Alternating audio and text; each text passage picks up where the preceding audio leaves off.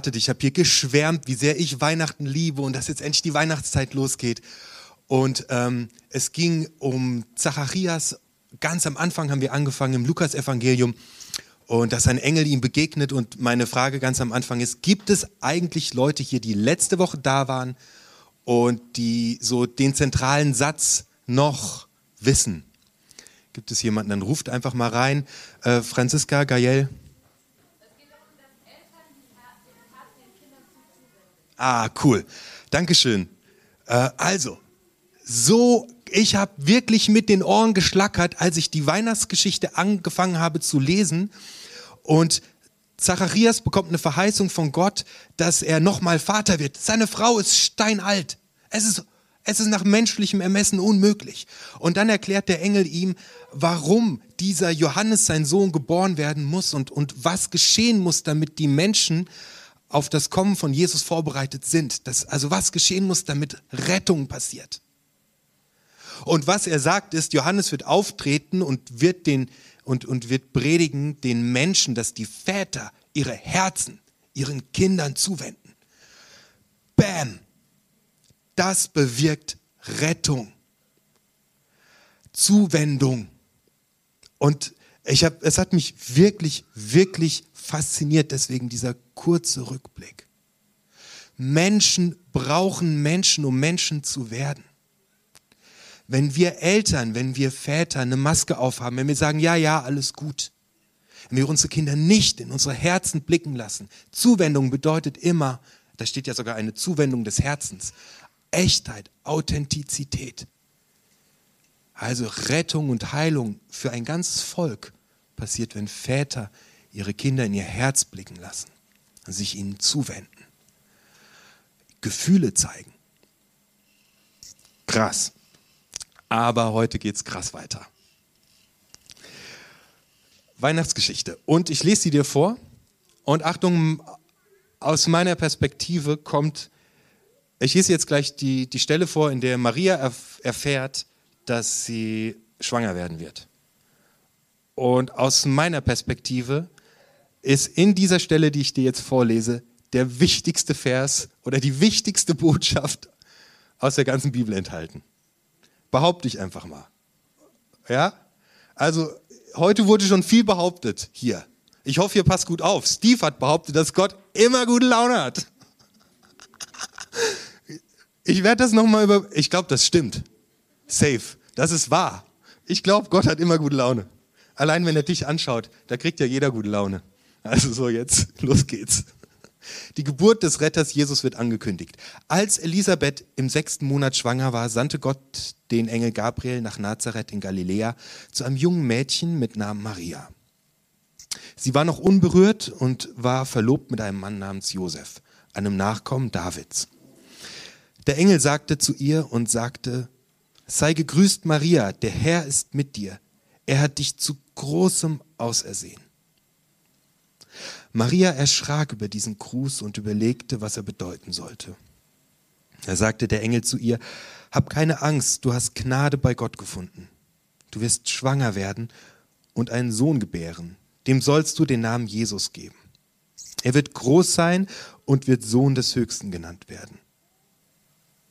Gott, der Herr, wird ihn auf den Thron seines Ahnherrn Davids erheben.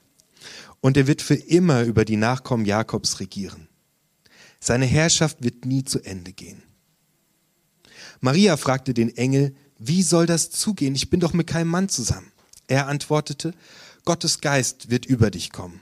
Seine Kraft wird das Wunder vollbringen. Deshalb wird auch das Kind, das du zur Welt bringst, heilig und Sohn Gottes genannt werden. Auch Elisabeth, deine Verwandte, bekommt einen Sohn, trotz ihres Alters. Sie ist bereits im sechsten Monat und es hieß doch von ihr, sie könne keine Kinder bekommen. Für Gott ist nichts unmöglich. Da sagte Maria, ich gehöre dem Herrn. Ich bin bereit. Es soll an mir geschehen, was du gesagt hast. Ich glaube, dass, jetzt relativiere ich das mal, ich glaube, dass dieser letzte Satz unglaublich wichtig ist und entscheidend dazu beiträgt, dass die Welt sich verändert.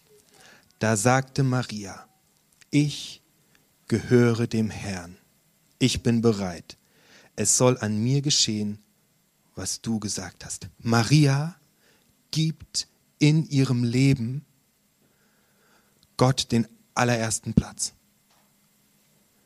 In dieser Geschichte gibt es krass viele Parallelen zur Serie von Gideon, mit der wir in den letzten sechs Wochen unterwegs waren. Da passiert was ganz Ähnliches.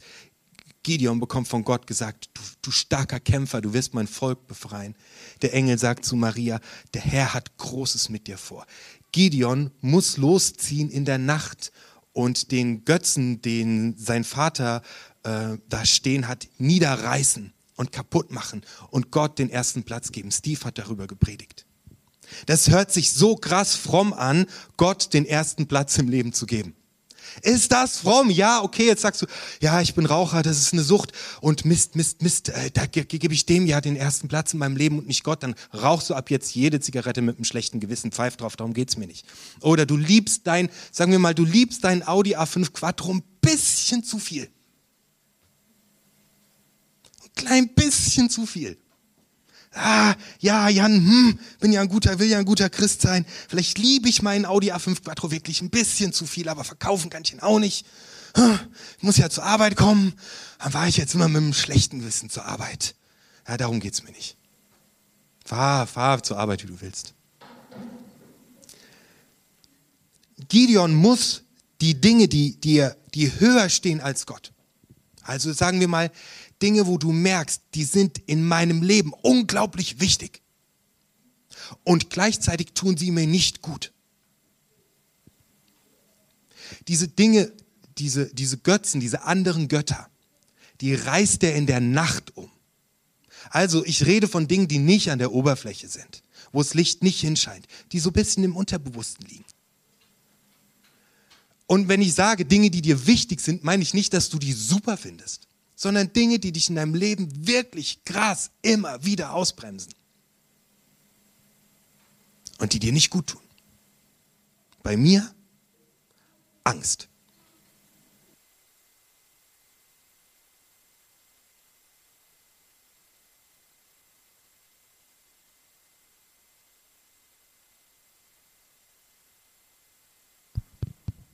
Seit fünf oder seit zehn Jahren habe ich Angst ich wache jeden Sonntagmorgen um 5 Uhr auf, weil ich Angst habe.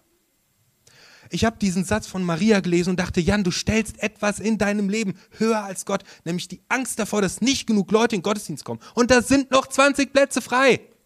Ist ja eine begründete Angst. Hallo Olaf, warum bist du heute nicht da? Nein, jetzt mal Scherz beiseite.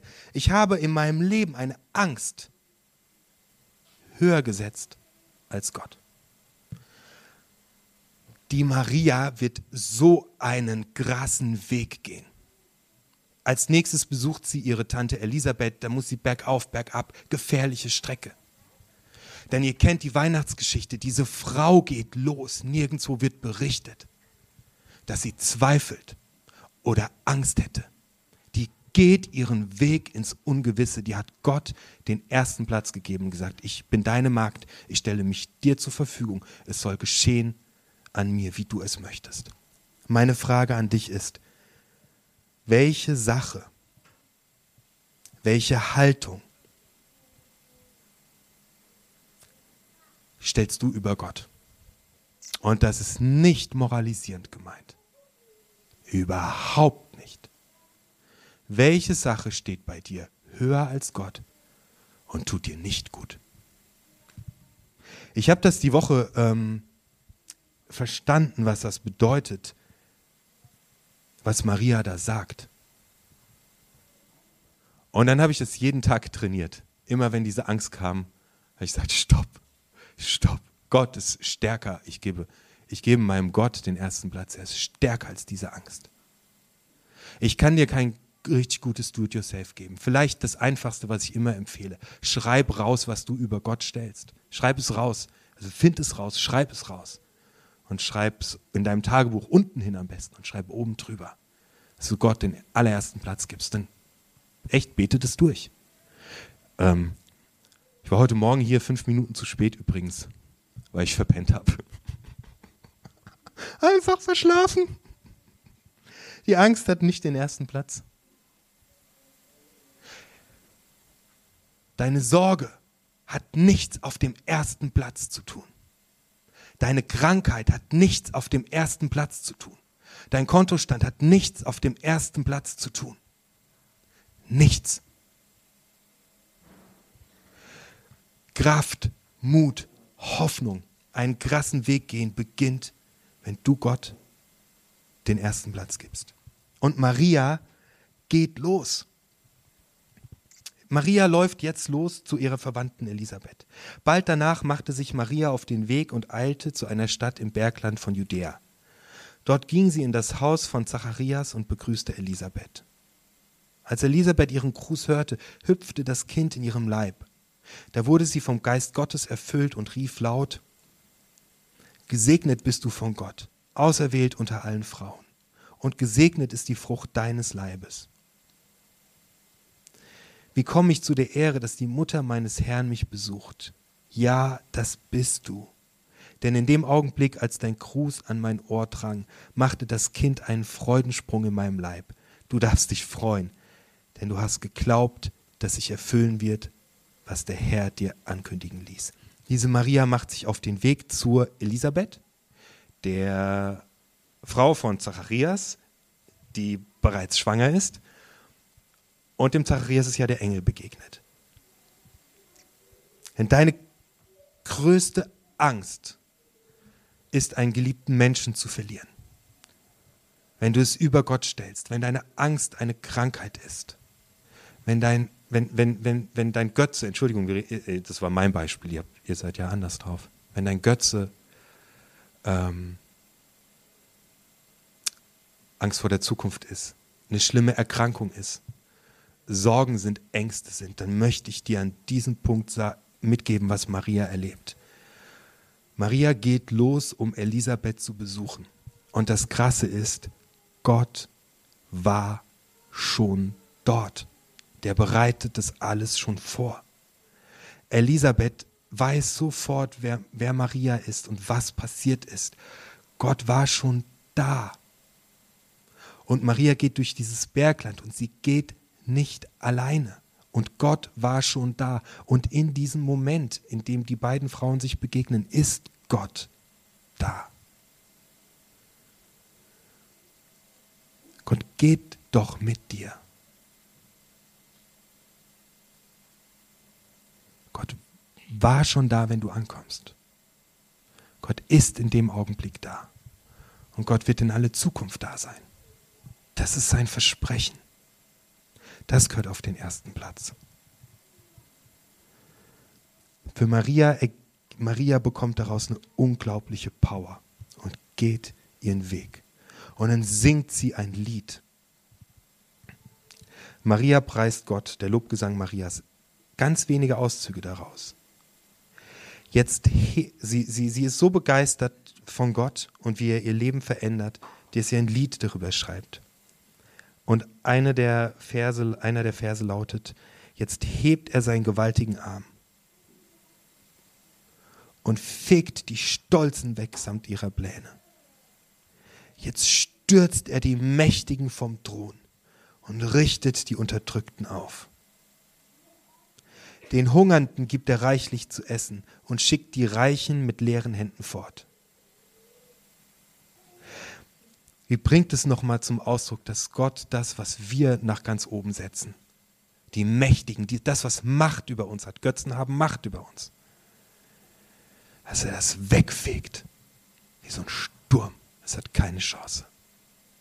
Er fegt die Mächtigen, die, Krank die, die Ängste vor Krankheiten, die Sorgen um die Zukunft. Er fegt es weg mit seinem gewaltigen Arm. Er stürzt es das erlebt sie in dem Moment, wo sie Gott den ersten Platz gibt und ihre Zukunftssorgen, ihre Ängste zur Seite schiebt.